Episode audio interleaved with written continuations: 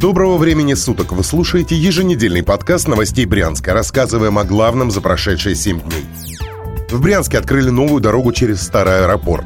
В Брянске 10 сентября открыли продолжение улицы Советской. Новая дорожная артерия пролегла через строящийся микрорайон на старом аэропорту. На открытии присутствовал губернатор Александр Богомаз, мэр Александр Макаров, глава города Марина Тпар и представители подрядной организации. Вместо красной ленточки на дороге стоял запрещающий проезд знак «Кирпич», который переворачивался и трансформировался в разрешающий.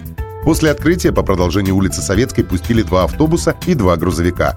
Губернатор не стал ехать в них, как на открытии Первомайского моста, и направился в служебный автомобиль. Новая дорога продолжила Советскую улицу от областной таможни, пролегла через старый аэропорт и вышла на гипермаркет «Оби». Объект обошелся в 380 миллионов рублей. Подрядчик ООО «Дорстой-32» планировал сдать объект к началу 2021 года, но справился раньше срока. Названо имя нового директора Брянского аэропорта – Директор международного аэропорта Брянск Александр Сай уволился по собственному желанию. Его место может занять руководитель авиаклуба ДСАФ Игорь Николаевич Сороковой. Обе этих новости стали известны на этой неделе. О кандидатуре Сорокового на пост директора сообщили в неофициальной группе аэропорта в соцсети ВКонтакте. Эту информацию там назвали предварительной и неподтвержденной. Также неизвестно, то останется ли Сай работать в Брянской авиагавани. Ему доводилось руководить аэропортом дважды – в 2017-2018 году и с января 2019 по сентябрь 2020. В перерывах он занимал должность заместителя директора.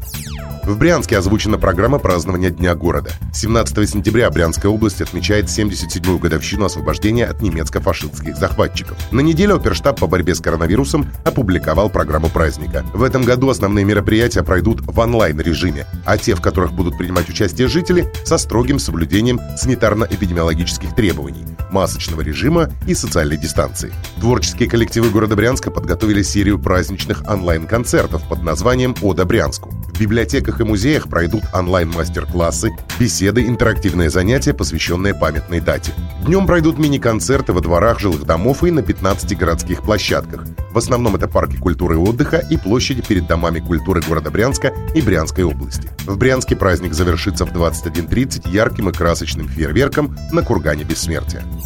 Брянский оперштаб выступил с заявлением из-за расхождения в коронавирусных смертях. Напомним, Росстат ранее представил данные о естественном движении населения. Согласно им, в Брянской области в июле погибли 68 человек с коронавирусом. Общее число смертей от COVID-19 среди брянцев в сводке оперативного штаба с начала лета чуть превышает 30 человек. На неделе разницу объяснили. Так, по сообщению Перштаба, согласно опубликованным данным, в Брянской области зарегистрировано три смерти от COVID-19. Это летальные случаи, которые произошли на территории других регионов. В Смоленской области, в Тирасполе, но прописаны граждане были в Брянской области. А умершим от COVID-19, которые включаются в официальную статистику и публикуются официальными оперативными штабами, в том числе и федеральным ресурсом «Стоп коронавирус РФ», считаются следующие случаи.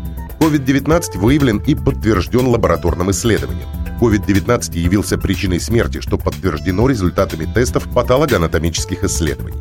Все остальные случаи в официальную статистику по умершим от COVID-19 не включаются. В свою очередь, Оперштаб информирует о смертях, произошедших на территории региона. Это был подкаст новостей Брянска. Слушайте нас и берегите себя.